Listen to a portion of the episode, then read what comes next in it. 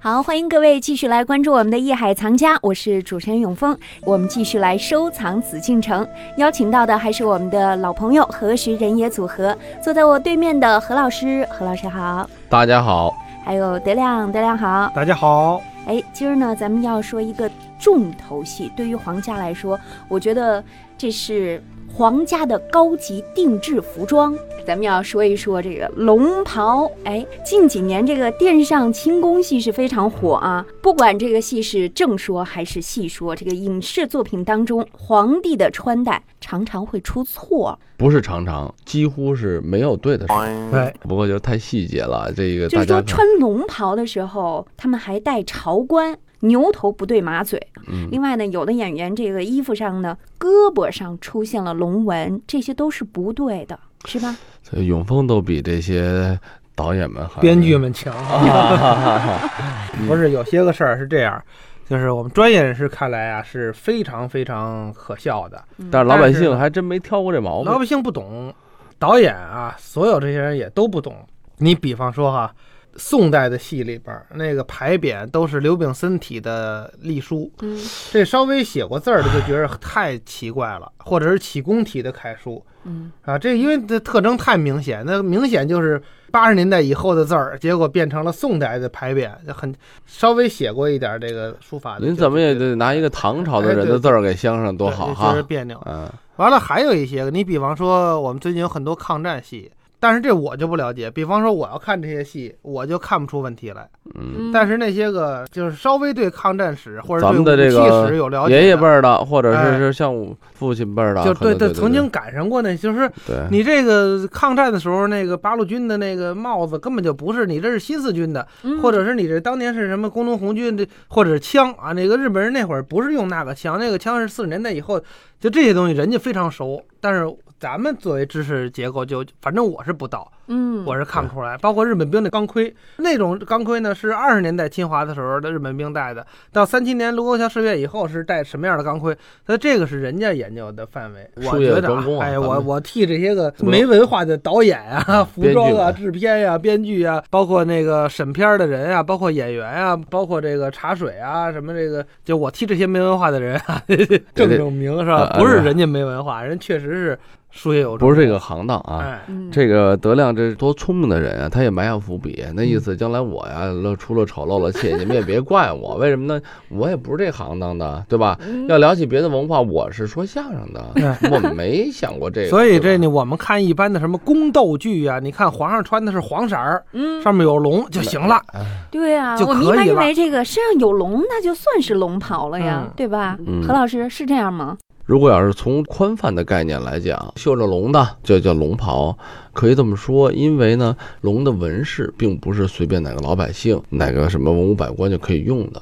从唐宋元明清开始啊，就都开始用龙的这个图腾纹饰来确定了这是天子。但是呢，每个时代对这个龙袍的概念要求、体制不完全一样，包括它的衣服的纹饰，很多时候有的人把龙蟒、包括蛇什么的都分不清楚，没太细分。他觉得这种东西都是龙，一品大员什么三品大员也穿的是龙袍，觉得啊，实际不是龙袍。皇帝，比如说这个顾命大臣，位为至尊，那好，我可以赏赐你龙袍，但是赏你的龙袍，你要去掉一爪，也就是只有四爪。对，尤其清代的时候啊，为什么叫做四爪为蟒啊？这是皇帝本身他的龙袍，他赐给你了，那是一个对你的肯定。我就跟咱们说了，黄袍加身，我赐你黄马褂。是一样的，皇帝的衣服要给你穿，那你穿这件衣服你是不能杀头的。对，要杀你先把衣服脱下来再杀，这不一样吗？就不脱，谁能去脱？除了皇帝给他脱，对吧？免死金牌差不多嘛。哎，对，有这个意思啊。但是呢，就是说明对他的一个肯定。但是呢，咱们俗称要去掉一爪，以示对皇帝的尊重，因为你毕竟不是皇帝。所以说，你看各时代是不一样的。这个龙袍也不是说从一开始秦始皇那个时候就开始用龙袍了吧？从秦始皇开始呢，那时候还没有严格的这种，比如说皇帝啊，他的衣服肯定从工艺啊、形制上啊，对吧？呃，纹饰啊。但是当时也不是黄的，上黑，真正的黄颜色。从唐开始，咱们一说龙袍，好多人老讲黄袍加身，黄袍实际就从那个时候才正式的，真是定为皇家的颜色。之前呢咱们说秦汉，你看，包括我们那时候出土了很多墓葬俑啊，秦始皇陵也是，它并没有说什么黄袍啊，这个纹饰就包括这种东西都在逐步的形成。可是我们真正概念的龙袍，不仅仅是龙纹的衣服，是皇帝在特殊的一些重要的时刻穿的吉服、礼服，我们才称之为龙袍。就他平时工作服，虽然他绣着龙。但是你说叫龙袍没问题，它就是皇帝穿的衣服。嗯，但是呢，又跟咱们平时真正讲究的这种龙袍的概念又有所区别。我觉得呀，不能是绣着龙就叫龙袍。嗯，你比方说皇上小时候他也得穿兜兜吧，皇上那兜兜上也得绣着龙吗？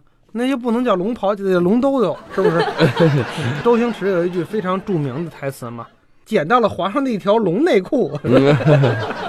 那肯定不能叫龙袍。对对，但是有一问题，就是龙内裤本身是不存在的 啊，因为人家这个不怎么绣啊。不是当初是因为中国人不穿内裤的，都是兜兜嘛。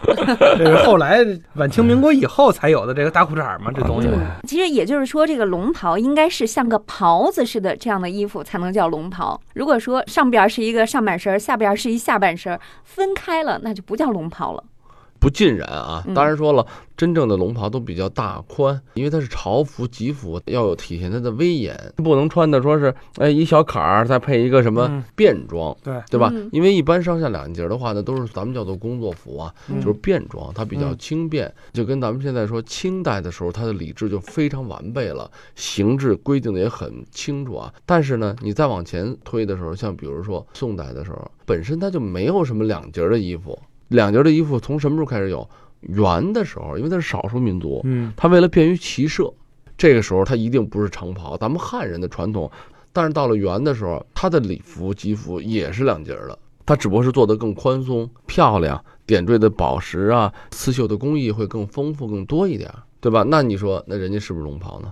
所以说，这要是因朝而制，毕竟啊，这个龙袍全中国包括全世界啊，收藏皇帝的着装。可能最多的就是故宫，差不多有十几万，但是能叫做龙袍的啊，几万件吧。清朝入关以后是实地，十二个年号，几万件的话，那一个皇上一辈子要穿几千件龙袍。我跟你说的是，不仅是皇帝一个人的，皇后的、嫔妃的、皇子的，这都得算，因为他是皇家的。他们穿的就不应该叫龙袍了吧？所以说只有几万件。是皇帝的，剩下的这个十几万都是皇帝有关系的，就跟皇后似的，她可以戴龙的纹饰。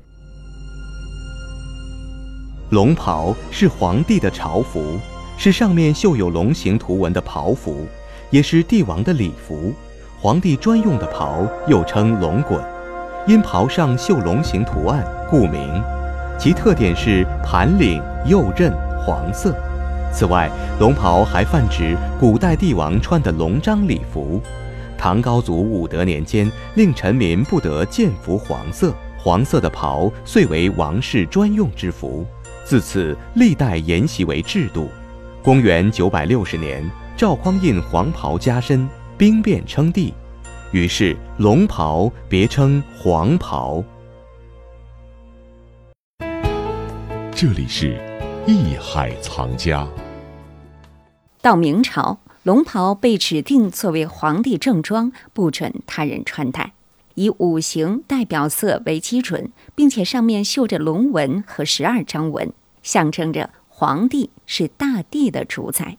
龙袍渐渐演变成了如今我们经常见到的模样。清代龙袍上会体现怎样的民族特色呢？而龙袍上的九五至尊又是如何体现的呢？好，我们待会儿回来。一起了解。